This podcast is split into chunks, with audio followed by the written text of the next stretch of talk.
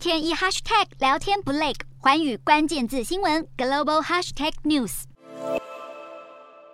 北约峰会即将在西班牙马德里登场。本次峰会有两大目标：一是团结西方国家支持乌克兰抵抗俄罗斯入侵；二是化解土耳其反对瑞典和芬兰加入北约的障碍。瑞典和芬兰在俄罗斯入侵乌克兰之后，双双申请加入北约，无奈土耳其一直从中作梗。土耳其总统埃尔段透过发言人宣布，将在北约峰会之前与瑞典和芬兰以及北约领导人举行会谈，期盼能在北约峰会之之前达成一定的共识。另外，北约在这次峰会中将公布新版战略概念，是二零一零年以来首度更新战略指导原则。新版战略概念将直接纳入对抗中国崛起。本次峰会也特别邀请了日本、南韩、澳洲和纽西兰等太平洋国家领导人出席，对中国针对意味浓厚。北约秘书长史托滕伯格日前受访时也表示，中国的崛起对北约的利益、安全和价值是挑战。北约会努力在这次峰会做出决定，